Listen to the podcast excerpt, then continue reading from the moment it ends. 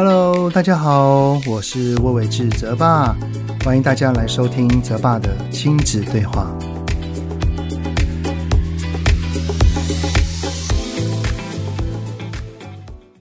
Hello，你们好，欢迎收听泽爸的亲子对话。我是亲职教育讲师魏伟志泽爸。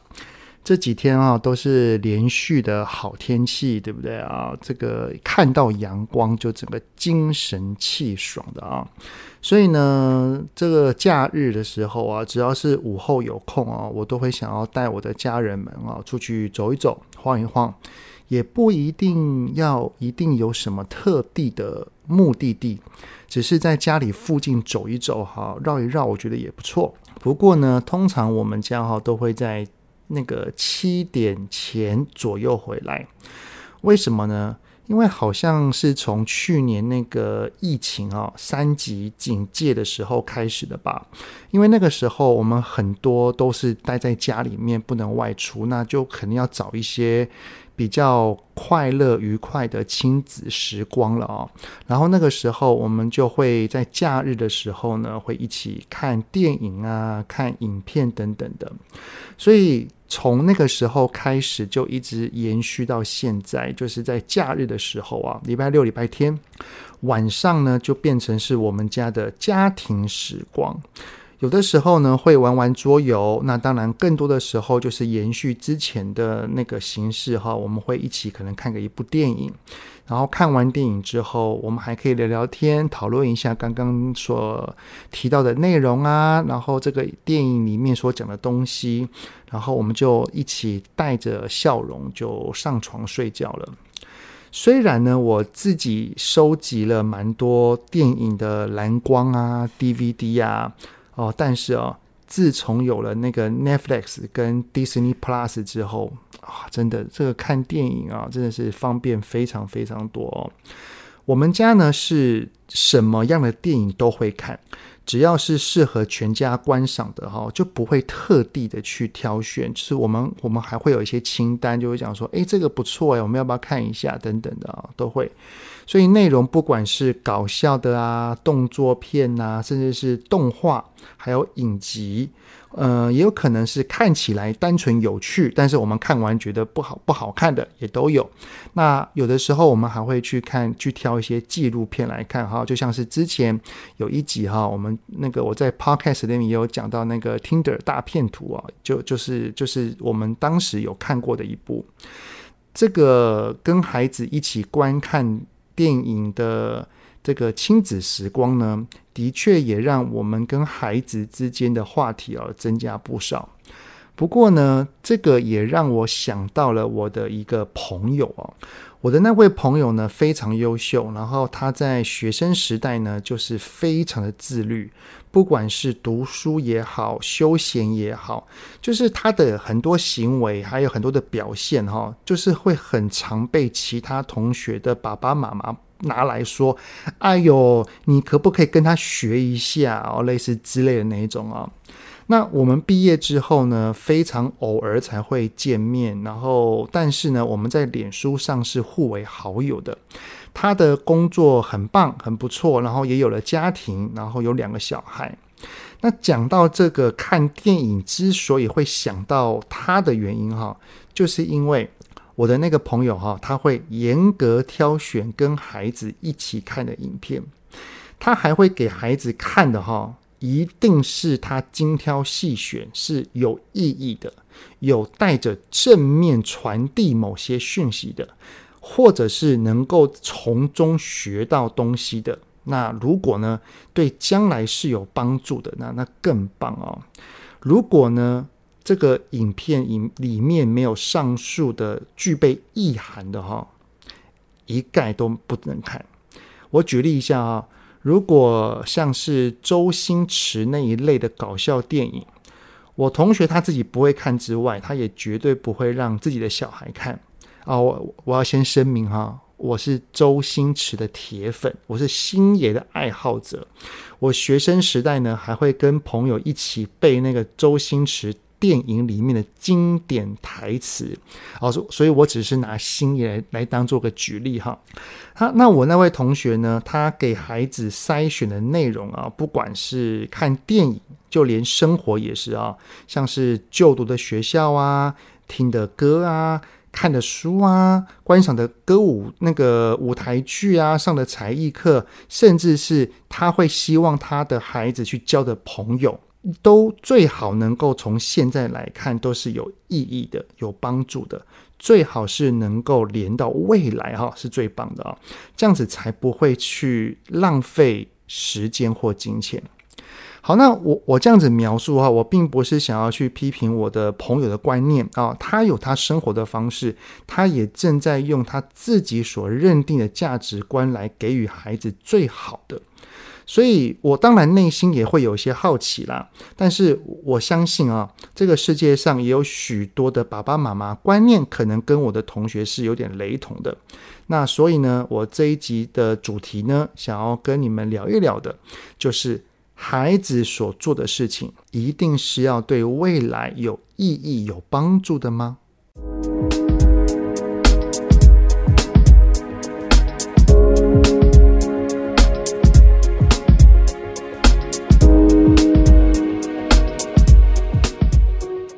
嗯，熟知我的人呢，或者是有长期追踪我粉砖的啊，都应该知道我在大学的时候读的是理工的电机科系。那当时为什么会读理工呢？很简单，因为我的数学跟物理不错，逻辑也很好，那就顺理成章的哈，就在高中的时候进入了第二类组。那当时啊，那个新竹科学园区啊正在起飞，那第二类组的高标，那当然就是电机电子系喽。所以当时的氛围啊，不管是老师也好，家长也好，只要就只要求我们赶快把分数考高，然后填志愿的时候呢，就是从台大开始往下，什么清大、交大等等的哈，把这个电机跟电子系填好填满就对了哈。那也。不用管说我们到底喜不喜欢这些东西，也不要管将来到底应用工作是什么，不管你就是分数考高，然后就填志愿就对了啊。所以我当时在填的时候啊，根本不知道这些要干嘛。反正呢，那个当时就有一个灌输一个观念，就叫做第二类组出身的，你读了电机电子。进到科技业，你将来就是一帆风顺了哈。那事实是这样的吗？哦，当然不是哈。真的，我在当时电机系读的超痛苦的，厚厚的那一本原文书，什么什么电子学、电路学、电磁学，哇塞，我看到简直就是无字天书啊。看不懂，真的看不懂，然后要硬背，有时候就是背考题、背公、背方程式、背公式，就是硬背啊，我完全不懂他到底在干嘛啊。那所以，所以就真的还蛮辛苦的啊。所以当时呢，在大学的时候啊，上课这件事情对我而言真的挺排斥的，因为我真的是听不懂啊。但是除了电机之外，我也不知道干嘛，所以也就这样子慢慢、慢慢、慢就这样子欧欧爬哦，也也毕业了啊。虽然呢，当时上课是完全没有兴趣啊，不过真的。我的课余生活非常充实啊，很活跃，特别是在大学的社团。我在大一新生的时候啊，刚进到学校，然后也不懂得去找社团，那个时候还不还不懂。然后当然有在校园晃一晃啊，有一些什么社团博览会啊，会去看看，但是顶多就是看看而已。我绝大多数还是窝在那个宿舍里面。是在一个因缘巧合之下，我被朋友拉去，才不小心加入一个社团，然后参与之后，哇哦，我非常的热衷哈，可以说是我在大学生活里面满满快乐回忆的全部了啊。好，那会不会有人好奇说，泽爸到底参加的是什么社团呢？直接跟你们分享，我参加的社团就是话剧社，我一进去话剧社里面之后，哈，我就被安插在一出接下来要公演的一个剧目里面，担任一个很小的角色，真的就是出场，然后没多久，然后就就就离开了，一个小角色，哇！但是没有想到哈，我站在那个舞台上演出的感觉，虽然一开始很紧张，就是站在旁边的时候很紧张，但是一踏出去之后，我觉得我的内心。更多的感受是兴奋，然后结束之后有满满的成就，于是也也就让我一头就栽了进去。那我我甚至还在话剧社当过社长，就是表表示我在里面是非常活跃的。后来呢，有一次啊、哦，我参加社团之后，话剧社之后，我就回到家跟我爸妈分享这件事情。我爸妈虽然是没有反对啦，但是感觉上。也没有很赞成，更精准的意思呢，就是他们完全不知所措。这个不知所措，我一开始也不知道是怎么回事，想说你们到底是在想什么，我也我也我也不懂。但是后来啊，我爸呢就用一种给建议的方式有跟我说，我爸说呢。哎呀，这个演话剧哈，将来哈，难道你要当演员吗？如果你不是当演员，那现在浪费这些时间干嘛呢？既然要去社团，要花时间去玩社团，你还不如去参加像是英文演讲社啊，或者是动力研究社之类的哈。好，那你们听到我爸这样讲哈，那你们大概可应该可以猜到是什么原因，我爸会建议我去参加这两个社团吗？是的，没错，因为这两个都是对将来有意义、有实质帮助的。我爸后来还继续说说，哎呀，那个参加英语演讲社啊，你可以多练英文呐，能够能够提升上台表达能力呀，哇，将来你毕业之后就可以好找工作，不是很棒吗？然后呢，还然后还说啊，那我是电机的嘛，对不对？那我参我去参加去选择那些所谓的动力研究社，诶，不就可以累积更多相关的电机经验？将来你在求职履历上就可以写上去啊啊！不然你去面试，你去公你去公司找工作，你写上话剧社啊，没有帮助，谁会理你？啊之类的啊。好，当然啦，整个完整的说辞我有点忘掉了，但是大大致大意上就是这样啊。其实我当时就心想啊。反正我又不住在家里，天高皇帝远，奈我何？所以我就表面上哦哦哦哦哦，但是私底下我就做自己的啊、那为什么我完全并没有去听进我爸妈的话？因为我已经参与了，我真心的喜欢跟爱上这种感觉，所以呢，我就单纯照着我的心思来走。虽然哈、在我十八岁的时候，我在舞台上演话剧，在剧本上写故事。当下看似对未来是没有帮助，对生活没有实质意义的。但是谁又知道呢？这一些历程都让我在三十五岁的时候，成为了那一个在讲台上演讲。在网络上写文章的亲职讲师呢？好，那跟你们分享一个故事哈。苹果公司的创办人贾伯斯呢，他有一个很有名的事情，就是当时啊，他在大学的时候呢，因为种种的原因，然后决定要休学，他不想要局限于单方面的学习。后来呢，他选择在里德学院。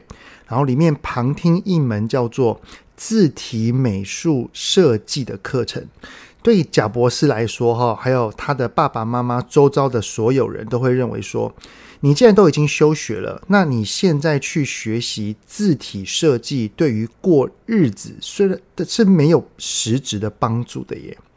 但是谁又想得到呢？相隔十年之后。当贾伯斯开始设计苹果最有名的这个麦金塔电脑的时候，却发挥了重要的影响力。这个能够让麦金塔电脑呢，对于电脑的字体的美学特别讲究，也使得它在设计方面的应用哈是非常的出类拔萃的。反而呢，很多设计者呢都喜欢用苹果的电脑，也因此跟微软哈当时的微软电脑做出了一个区隔，然后才慢慢的逐渐串起，也进而造就了现在的苹果公司。贾伯斯他还说到哈，他说：“如果我不曾去旁听那些课，麦金塔电脑就不可能会有各种不同的字体或者是比例间隔的字型。”所以啊，当我还在孩子还小的时候啊，我也的确会让泽泽啊跟花宝依照他们的兴趣去探索一些才艺，去上跟学习一些课程。但是有的时候哈，像长辈啊，他们的观念可能就是比较传统，于是听到了哦，我的小孩去学什么之后，然后就会对我说：“啊，你让他们去学钢琴又有什么用？难道难道将来要当那个演奏家吗？啊，你让他们去学画画。”哦，将来哈会当画家的话会饿死啊！你还不如把这一些钱哈拿去让他们去栽培，去学英文呐，去写作文呐等等的哦。那我听了当然是很不以为意啦，所以那但是我也没有反驳，因为我觉得这是他们长辈的观念，我我知道是很难撼动的。反正我们就做自己自己认为是对的事情就好了。那我认为呢，现在的时代是不同的，因为像是资讯爆炸啊，发展快速啊，所谓有用或有帮助的事情，其实很多的时候在网络上一查，哈，信手拈来，这个资源太多了。最重要的是，我们有没有那一颗想要学习的心？即便哈这个事情是对未来有帮助、有意义的，我们也懂，我们也明白。但是如果我们没有那个心，没有那个动机，我们就是没有兴趣。我我相信也不一定会走得很远。通常哈能够走得很长远的，都是发自内心的驱动，是真心的热爱。那个基准点哈是。内心的感受，而不是头脑的利益思维。你知道那个我在网络上有看了一个叫那个曾伯恩，我不知道大家你们还知不知道他啊？是曾伯恩，他有一个影片，他在 TED 演讲，他分享的一个东西叫做“兴趣是没有目的的”。就是说呢，他当时在大学台大，他去做一个钢铁人的外衣。他在宿舍外面在做的时候，一堆人跑过来问他说：“诶，你做这个是作业吗？你做个你做这个可以赚钱吗？如果又不是作业，又不是又不能拿来赚钱，那你做它干什么呢？”哦，这一些问题却让那个。伯恩呢？那个有一个联想，就是为什么我做事情一定要有目的，一定要意义？所以，如果我们的学习是发自内心的去想要去做，可能虽然哈，呃，在当下是没有连到任何有目的或有意义的，可能在短期或账面上看不出来，但是却一定会加强了我们某方面的软实力，然后。不知道在哪一天，它会突然发光发热，然后显现出来。当年呢，我在三十五岁，我想要从这个科技业转职，找寻不同的面向，希望能够从事自己很喜欢、能够长期热爱投入的工作的时候，真的。我当时脑中所浮现的画面，很意外的，就是我在大学的时候，站在舞台上面对群众，然后台下的群众会因为我的我说的话、我的动作，去逗弄他们的情绪，一下笑，一下哭，那个很有成就感，让我觉得我好棒，我怎么那么厉害？这种感觉。这个真的从内心油然而生，才会让我联想到讲师的这个工作。但是这样子的联想，这样子的发展，请问在我十八岁的时候，有谁能想到吗？因为现在的发展真的非常的快速哈。二十年前谁会想到现在手机的普遍性跟应用，对不对？更别说有许多因应而生的行业是当年完全想不到的。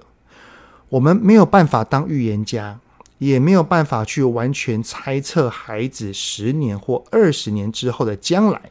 那他那个时候会是一个怎么样的社会？他有着什么样的工作？我们不知道。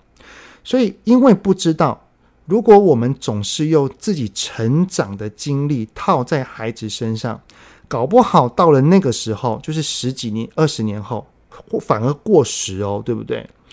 我们现在认为可能对他将来是有用的，可能到了二十年之后变成完全无用，也是也是有可能的。所以，我觉得面对孩子所接触的事物，不要替他设限，但是当然也不要什么都尝试，然后一遇到挫折就全部都放弃。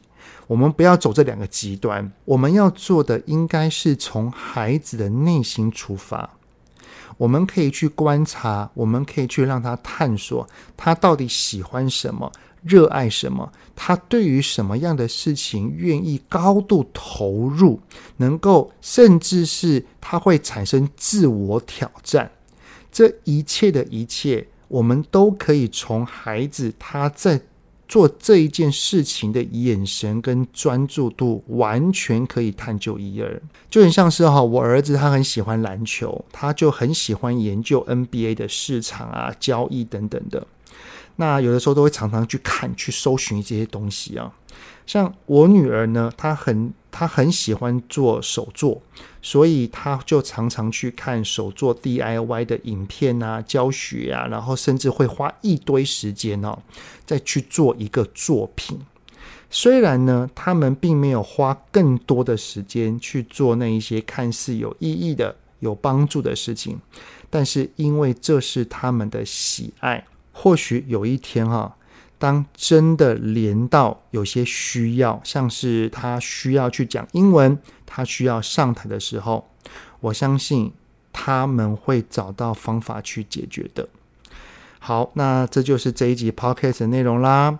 我们的孩子哈，有没有对于什么事物看似对未来没有帮助、没有意义，但是却非常热爱跟喜欢的呢？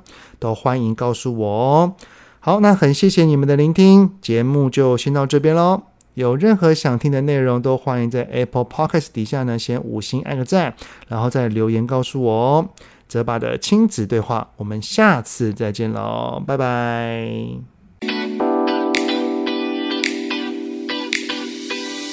希望今天的节目有让您与孩子之间有着更好的相处。欢迎在各个收听平台订阅泽爸的亲子对话。